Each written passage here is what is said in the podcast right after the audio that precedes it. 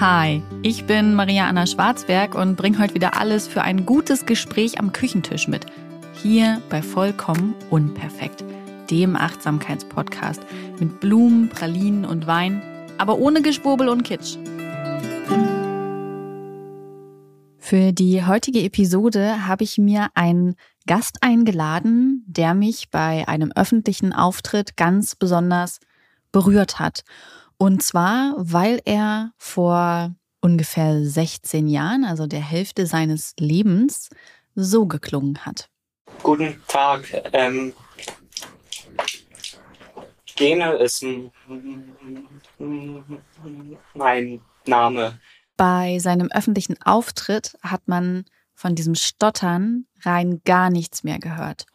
Und was die Geschichte hinter Benjamin Genes Stottern ist und was mich daran so beeindruckt hat, warum ich glaube, dass mehr Menschen als Stotternde von seinen Erlebnissen und Gedanken profitieren können, das erzählen wir euch jetzt in dieser Podcast-Episode. Und dann würde ich sagen, hallo Benjamin und schön, dass du im Podcast zu Gast bist. Ja, hallo. Danke für die Einladung. Ja, Benjamin, wir haben uns durch Zufall bei der Magdeburger Redenacht kennengelernt vor, ich weiß gar nicht, zwei Monaten oder so. Ne? Ja, irgendwann Monaten? im Herbst ne, ja, war das ja. Monate.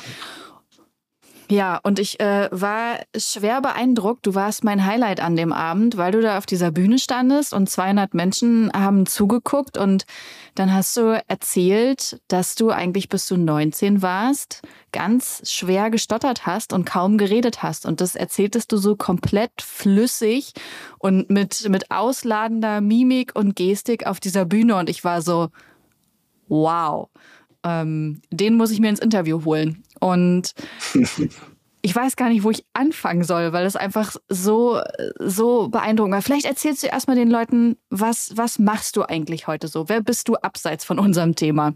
Hm. Ja, danke für die Blumen zuerst mal. Also gleich mit einer Schwäche anfangen. Ich kann mit Lob ganz, ganz schwer umgehen. Darum war es für mich selbst auch immer Stottern so ein sehr persönliches Thema.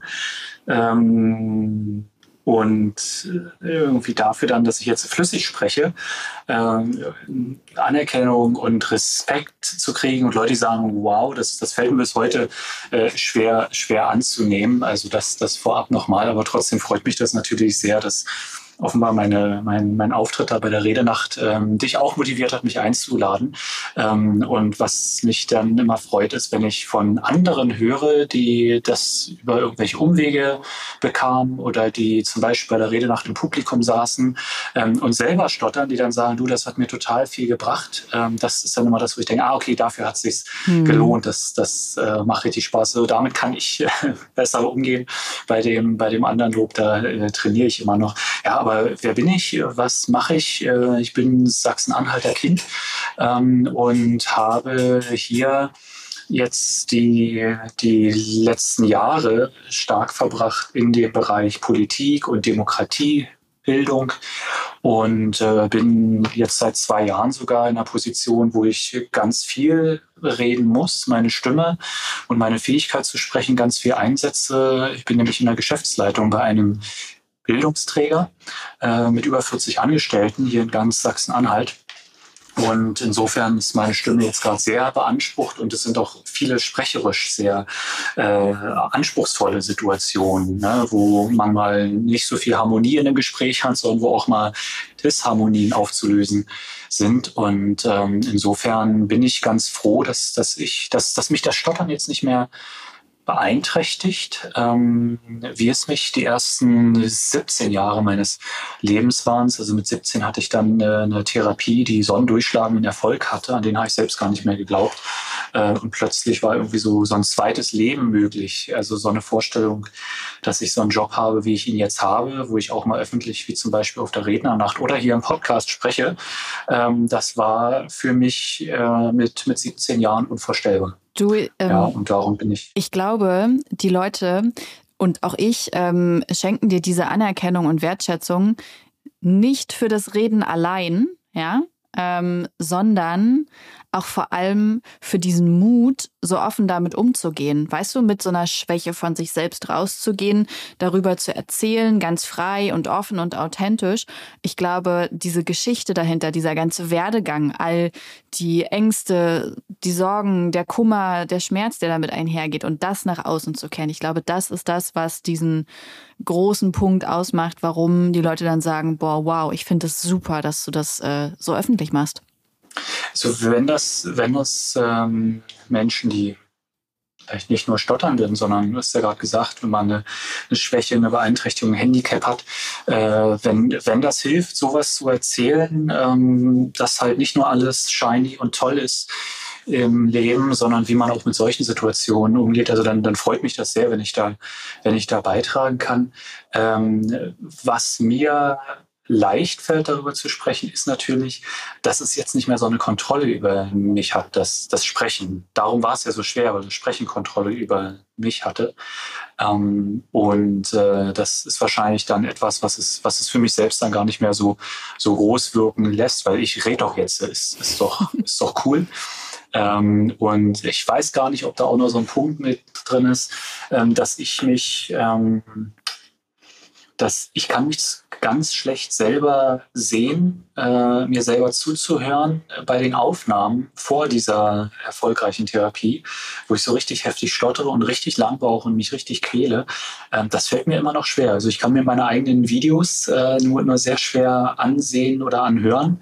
Ähm, vielleicht ist auch da noch so ein Punkt drin, dass da echt so eine kleine Trennung äh, drin ist zwischen dem, was ich damals erlebt habe und dem, wie ich heute spreche, ähm, weil es auch was ist, woran ich mich äh, ungern erinnere oder wo ich mir ungern selbst zuschaue, wie ich mit 15, 16, 17 Jahren halt richtig heftig gestottert habe. Ja, aber ja, es, es ist ein interessanter, interessanter Punkt auch für mich selbst, äh, was es mir leicht macht, was es mir schwer macht, dann äh, Lob oder eine Anerkennung oder eine, eine Respekt, der ausgedrückt wird, so anzunehmen.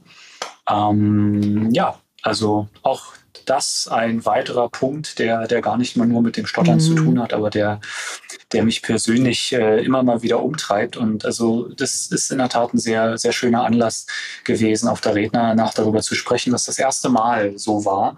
Ähm, weil ich habe das Stottern bisher immer versucht in den Hintergrund zu stellen weil ich das in keiner Weise instrumentalisieren wollte für etwas. Mir haben schon häufiger Leute gesagt, du, das ist so eine bewegende Story, so eine mutmachende Story. Ähm, das kannst du doch irgendwie, das ist doch auch dein Markenzeichen, dass du das geschafft hast. Und ich habe gesagt, ja, ich habe das geschafft, aber das, das ist was, was ich äh, keinesfalls für irgendeinen anderen Zweck einsetzen mhm. möchte.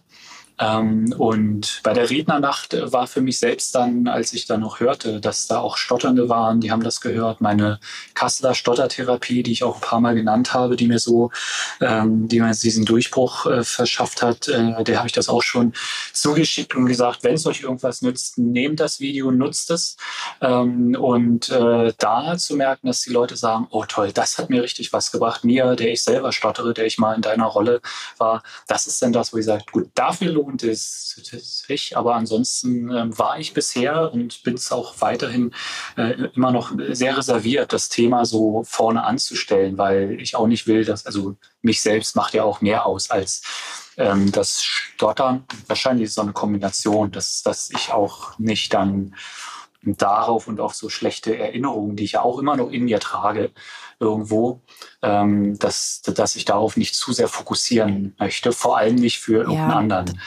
Das ist ja auch wirklich ne, dieses Thema Vergangenheit. Man möchte ja auch mit der Vergangenheit immer so ein bisschen abschließen und die nicht permanent mit in der Zukunft rumschleppen. Das kann ich gut verstehen. Und auch, was du gesagt hast, so ähm, für dich ist das schwer, dir die Aufnahmen von damals anzusehen. Das geht mir ganz ähnlich. Ich hatte mit Mitte 20 einen Burnout. Und wenn ich mir mhm. ähm, Fotos, Videos, so alles Mögliche, was so an, an digitalem Material oder so existiert, anschaue von meinem Teenager, späten Teenager, ich bis Mitte 25, so diese ja, sieben bis zehn Jahre. Oh, da, also da denke ich jedes Mal, oh Gott, du armes Mädchen. Du armes Mädchen. Also ich habe so viel Mitgefühl mittlerweile für mich selbst, weil ich dann denke, Mann, war das eine Scheißzeit. Und Mann, warst du irgendwie aufs Glatteis geraten und völlig in der falschen Richtung unterwegs und hast wirklich geglaubt, all diese Oberflächlichkeiten würden dir irgendwie helfen. Und ähm, mich schmerzt es heute noch, wenn ich mich da so sehe, ja. Und ähm, ich guck's mir auch nicht jeden Tag an. Und ähm, ich habe darüber auch gesprochen und natürlich ist es Teil meines Berufs, aber ich muss es auch ähm, nicht jeden Tag vor mir hertragen. Aber heute wollen wir trotzdem übers Stottern sprechen und ich würde gern einmal ähm, einfach chronologisch vorgehen. Wann hat das bei dir mit dem Stottern damals angefangen? Mit fünf Jahren. Und das kam einfach urplötzlich über Nacht.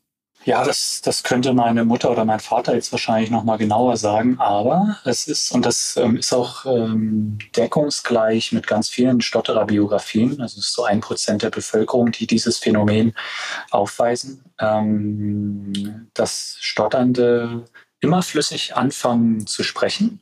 Ja, also mit vier Jahren habe ich flüssig gesprochen und mit fünf Jahren ging es dann, ging's dann los, ähm, dass, dass dieses Stottern zum Ausdruck kam.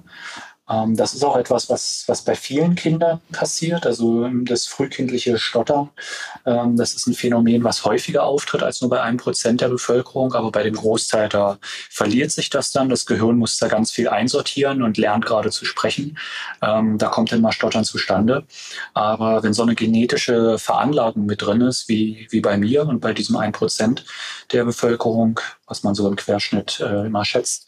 Ähm, genau, da ist dann ein Ereignis zwischen viertem und sechstem Lebensjahr, in dieser frühkindlichen Pubertät, wie man es ja auch nennt, ähm, häufig ein auslösendes Ereignis für ähm, die, die Symptomatik. Also nicht jeder, der die Erbanlage hat, ähm, stottert auch zwangsläufig, aber ganz häufig, wenn besondere Ereignisse in dieser Zeit sind, dann passiert das. Bei mir ist eine These, dass die Trennung meiner Eltern, ähm, als ich fünf Jahre alt war, ein Auslöser sein kann, der, also wo ich mit dem Stottern reagiert habe auf äh, emotionale, ähm, emotionalen Druck oder Kummer oder was weiß ich, was ich da gespürt habe. So genau erinnere ich das nicht mehr. Aber ich erinnere nicht flüssig gesprochen zu haben. Ich erinnere nicht mit vier Jahren flüssig gesprochen zu haben. Und grundsätzlich setzen viele meiner Erinnerungen erst so mit dem fünften Lebensjahr, mit dem Stottern ein, was auch bei vielen Stotterern ähnlich ist im Vergleich zu anderen, die irgendwie in der Kindheit schon äh, noch Erinnerungen äh, an eine frühere Zeit haben. Ähm, du warst dann also fünf Jahre und hast mit dem Stottern angefangen. Und war das so, dass das sofort in der Intensität war, wie es dann auch später war, oder hat sich das so gesteigert? Das hat sich gesteigert. Also ich erinnere, dass ich auch in der Zeit immer noch ähm, lebhaft auch am Schulunterricht teilgenommen habe, mich da mündlich beteiligt habe. Ähm, das hat sich dann gesteigert. Das hat sich gesteigert. Ich erinnere ähm, eine, eine Situation, wo ich glaube in der fünften oder sechsten Klasse war, äh, also irgendwas so zehn, elf, zwölf Jahre. Und dort äh, hatte die Englischlehrerin gefragt äh, nach, nach einer Vokabel. Und äh, zwei Leute haben äh, den, den Arm nach oben genommen. Ich war einer der zwei. Und die Englischlehrerin hat mich drangenommen und äh, der, der Mitschüler, der, der hat sich dann aufgeregt. Und Mann, das dauert doch immer so lange, wenn der spricht. Und die Englischlehrerin hat gesagt, ja, aber dafür weiß ich bei Ihnen, dass das richtige Ergebnis kommt. Das war natürlich ein sehr, sehr empowernder mhm. Moment, eine, eine Erinnerung daran, die wenn man da sich die verschiedenen Facetten dieser Szene anschaut, natürlich noch viel mehr Spannendes hat. Aber das erinnere ich jetzt eine der letzten Situationen, wo ich mich wirklich im Unterricht mündlich auch beteiligt habe, ähm, wo ja aber offenbar auch schon die Wahrnehmung war, das dauert ganz schön lang.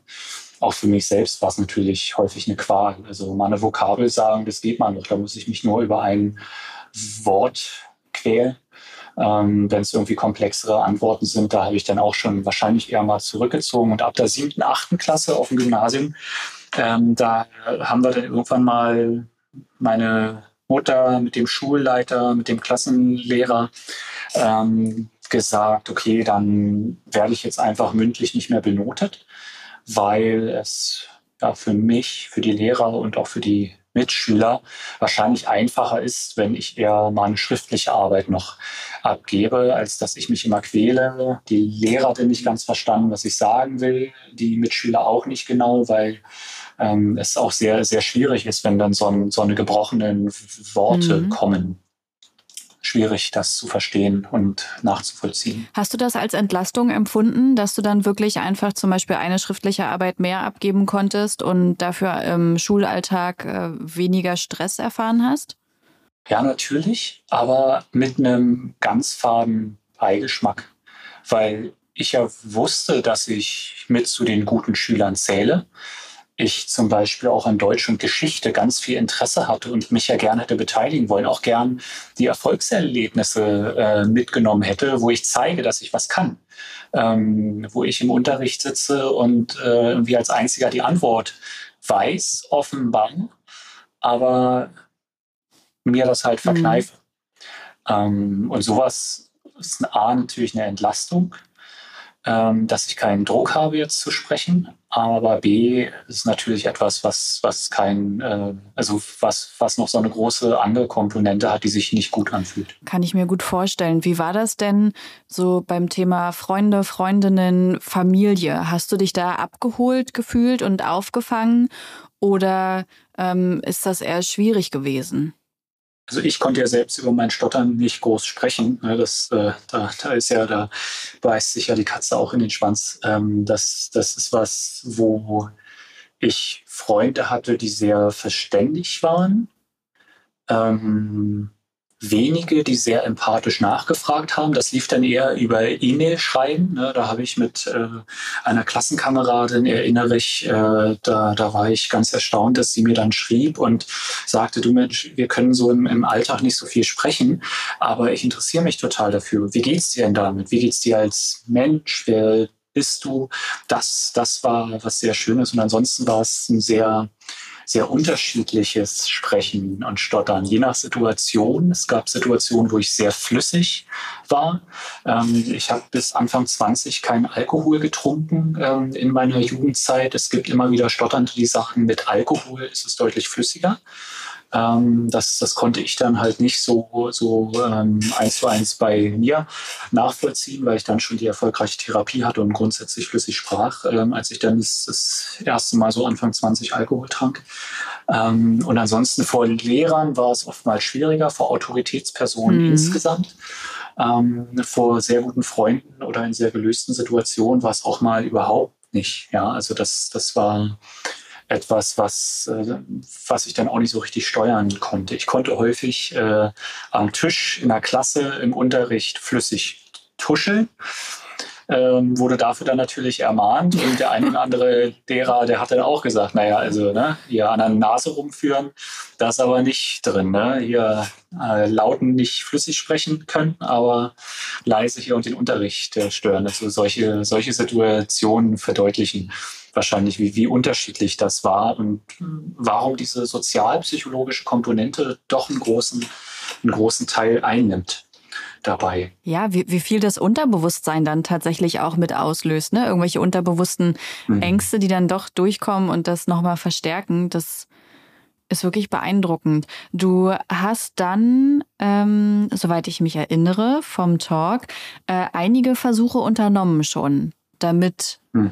das mit dem Stottern besser wird. Aber das hat einiges nicht funktioniert, stimmt's? Genau, genau. Ähm, was, was verschiedene Facetten hat. Also was jetzt nicht, wenn ich jetzt sage, äh, die Besuche bei Logopäden haben mir nicht geholfen, dann heißt das nicht, dass Logopädie nichts bringt, äh, sondern Logopädie bringt sehr viel, aber vielleicht für das ähm, Ausmaß meines Stotterns, für die, die Fülle der Symptome und der Phänomene, die sich da bei mir gezeigt haben, ist einmal die Woche eine Dreiviertelstunde zum Logopäden gehen äh, wahrscheinlich nicht ausreichend oder war zumindest bei mir äh, nicht ausreichend. Ähm, und genau, ich hatte viel logopädische Behandlung natürlich, ähm, war also da über, über Jahre äh, regelmäßig äh, bei, bei bestimmten Ärzten in meiner Heimatregion, in der Altmark, in Stendal äh, und in den umliegenden Ortschaften, war bei Psychologen. Ich war sogar mal ein halbes Jahr wirklich äh, stationär ähm, in einer äh, Klinik äh, Uchtspringe, mhm. wenn ihr das was ja. sagt. Ja,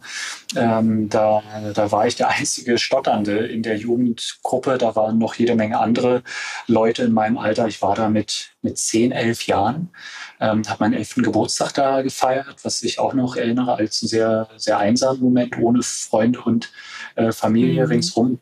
Aber ich war da zusammen mit Leuten, die äh, Drogen genommen haben, die computersüchtig waren, die äh, suizidgefährdet waren, die Schulangst hatten. Also ich war da der einzige Stotternde und war da in einer lustigen Runde. Aber es gab ähm, durchaus gute Gründe zu glauben, dass mir das hilft. Weil zum Beispiel hat meiner Mutter ähm, ein Aufenthalt in Uchtspringe ähm, Ende der 80er Jahre äh, sehr geholfen. Meine Mutter stottert nämlich auch oder hat damals auch sehr schwer gestottert. Und ein Aufenthalt in Uchtspringe damals hat ihr sehr viel gebracht. Da war sehr viel autogenes Training ähm, und dann wahrscheinlich noch andere sehr förderliche Faktoren und Personen um sie herum. Ähm, und dadurch gab es gute Gründe zu hoffen, dass mir das auch was bringt, auch wenn man sich erstmal fragt, ob das das Passende ist, wenn ich da der einzige Stotternde bin. Und ja, bei mir hat es dann halt nicht geholfen. Ähm, war trotzdem eine, eine sehr prägende Erfahrung, die ich gar nicht missen möchte. Denn ich habe da von einigen harten Kerls, mit denen ich dann auf dem Zimmer war, habe ich später im Schulalltag Unterstützung bekommen, als äh, andere Schüler versucht haben, mich ah. zu hänseln. Und sich dann auf einmal so ein Kerl, der dann schon auch mit 13, 14 sehr gefährlich aussieht, sich neben mir aufstellt und sagt, ey, habt ihr ein Problem mit ihm, habt ihr ein Problem mit mir, ist das klar? Cool. Und äh, danach war die Hänselei dann auch nicht mehr da. Also ne, insofern, ich kann da, ich kann da sehr sehr versöhnlich auf ähm, äh, all das mhm. blicken, was sich dann vielleicht auch im Nachhinein als erfolglos und dann drängt sich schnell der Gedanke auf verschwendete Zeit, ne, was sich im Nachhinein als äh, sowas äh, rausstellt, als sowas betrachten lässt, äh, da kann ich sehr versöhnlich drauf schauen, weil ich irgendwie jetzt froh bin.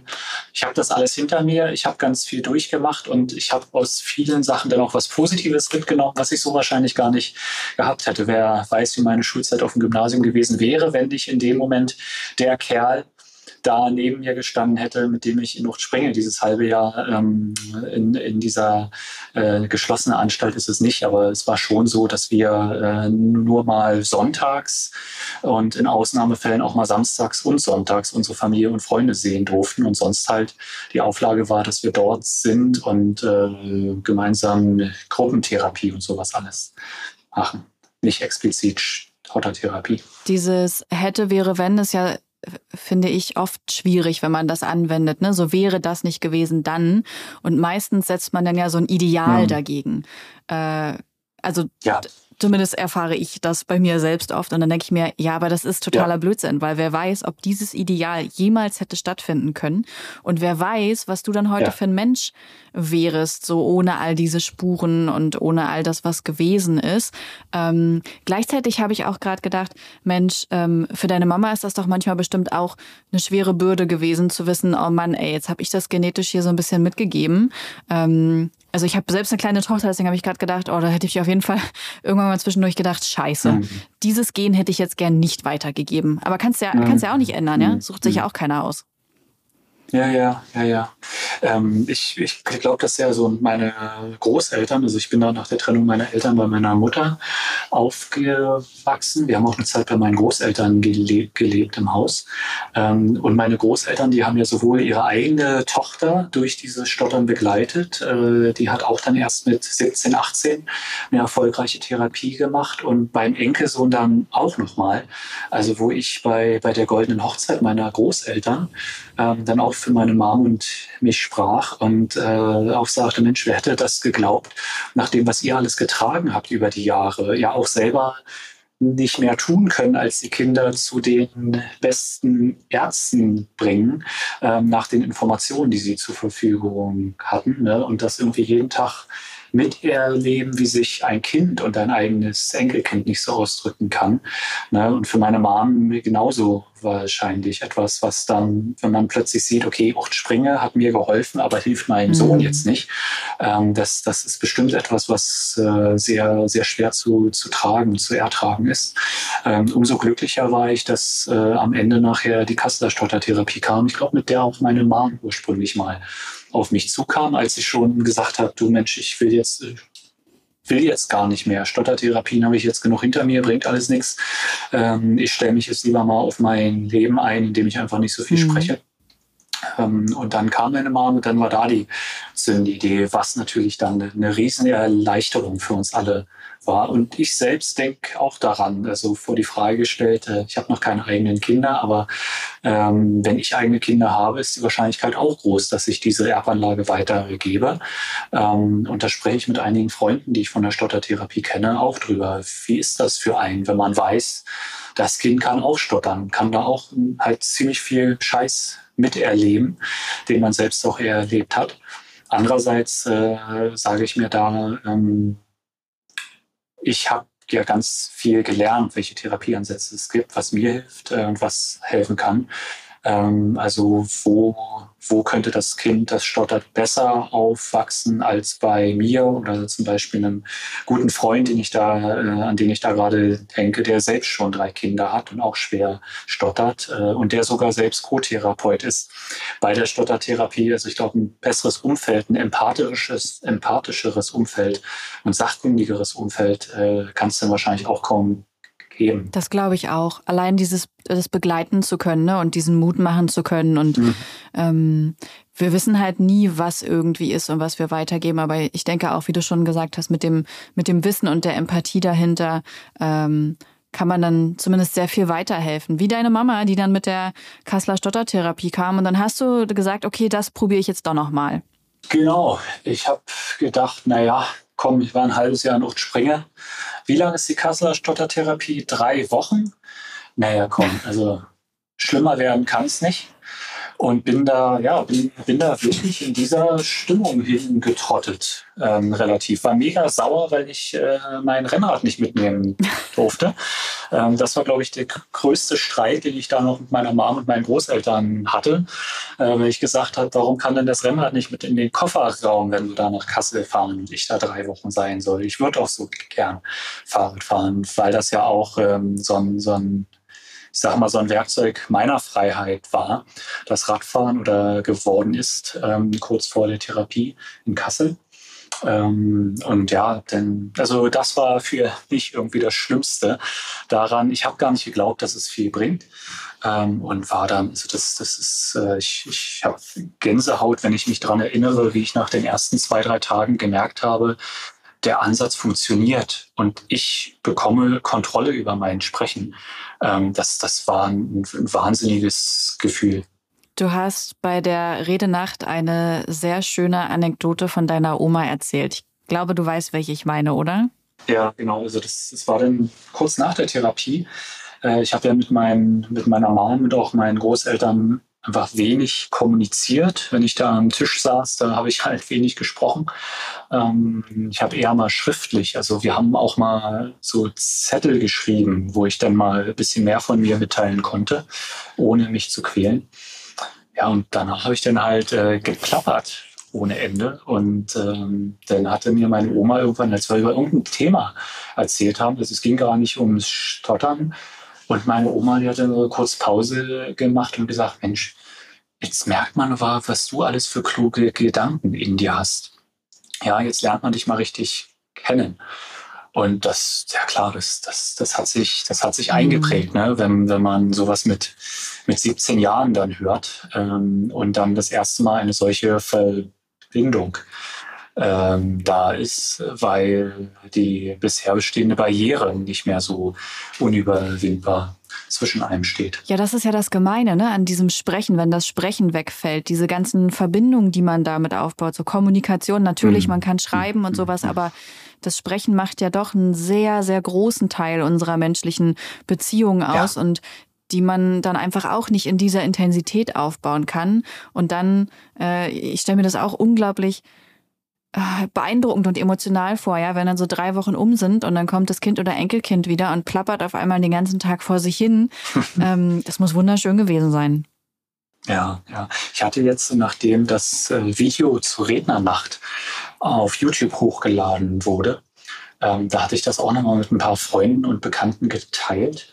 Und äh, was ich auch noch in Erinnerung habe, meine Trainingskollegen aus dem Triathlonverein damals, die mich ein Jahr vor der Therapie kennengelernt habe und ich natürlich gestottert habe ohne Ende. Besonders wenn wir mit Puls 140 Rennrad gefahren sind, äh, dann, dann fällt das Sprechen noch mal schwerer, ähm, mit Stottern umso mehr.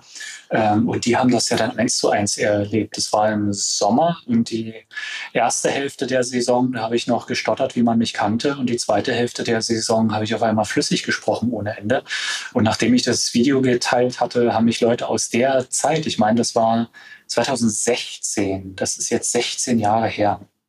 Ähm, und die haben geschrieben, Mensch, also, also, toll. Und was war das damals noch für, für eine große Veränderung bei dir? Das haben wir noch erlebt.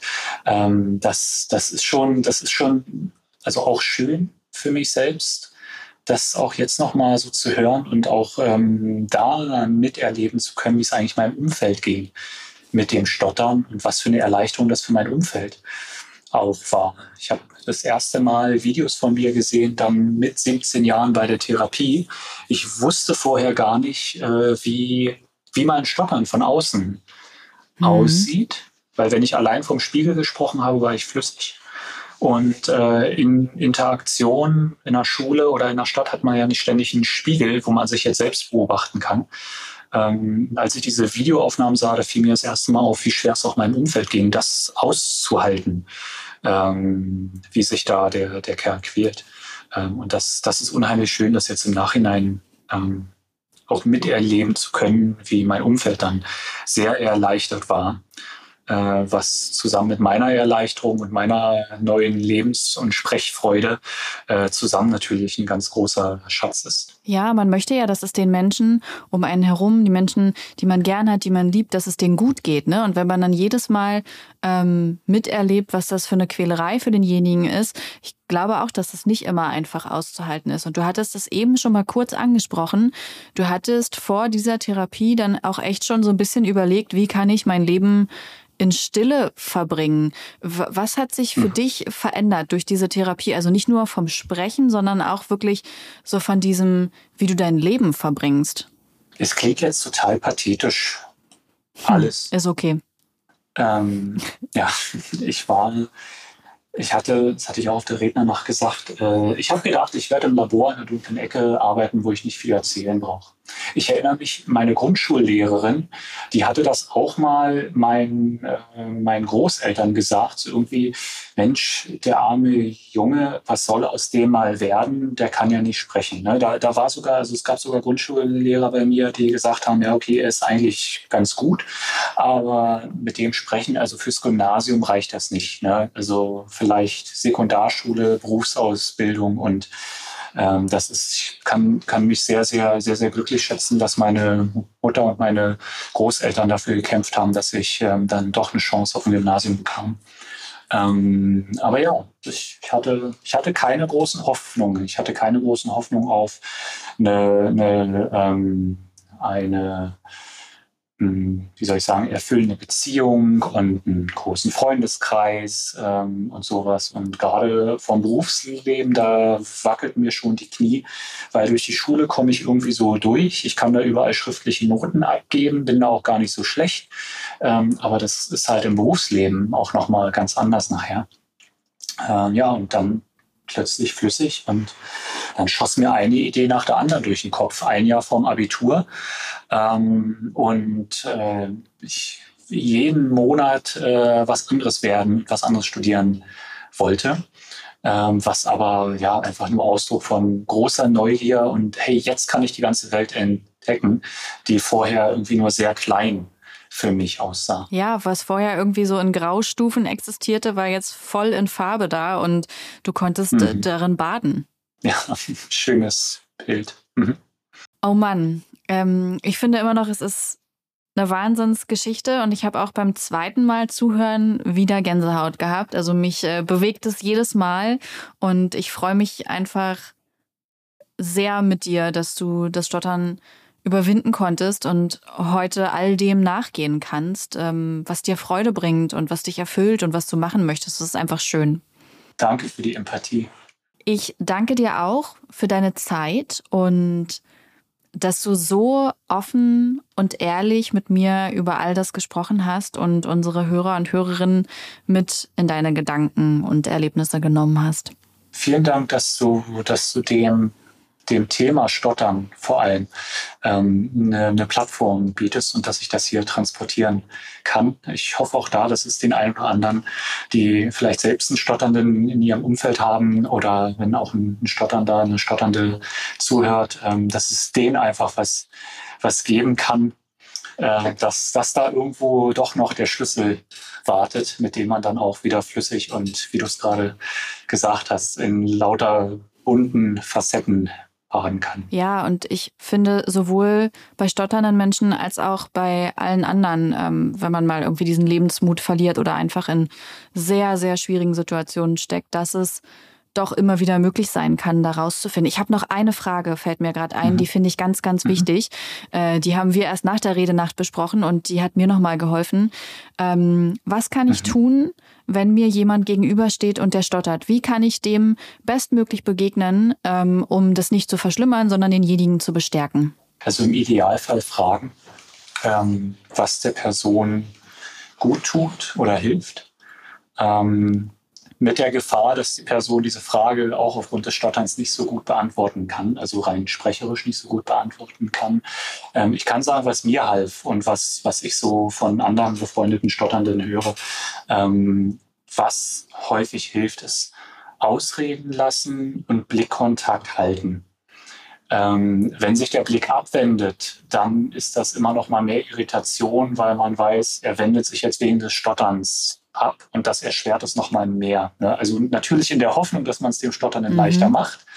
Aber das Gefühl ist dann eher, eine Person geht aus der Beziehung raus und wartet jetzt, bis äh, man fertig gestottert hat. Also Blickkontakt halten, ein ähm, freudigen, geduldigen Blick aufsetzen ähm, und abwarten. Das ist das, was mir am meisten geholfen hat und äh, was, glaube ich, auch vielen anderen äh, gut hilft. Ähm, was, was selten hilft, ist, atme mal tief durch. Du musst keine Angst haben. Das ist uns allen klar. Ähm, wir sind einfach verdammt nochmal Stotternde. Wir haben hier nicht Angst in der Situation. Ähm, also da einfach empathisch sein, Kontakt halten, ähm, in der Situation bleiben. Und ja, im, im, Idealfall dann auch einfach fragen, du, was hilft dir, wenn du stotterst, äh, wie, wie kann ich mich verhalten, was kann ich tun, damit es dir äh, leichter geht in der Situation, besser geht in der Situation. Sehr schön. Ich finde gut, dass wir das nochmal den Hörern und Hörerinnen mitgeben können. Mhm. Und danke für das Interview. Dankeschön. Dieser Podcast wird produziert von Podstars bei OMR.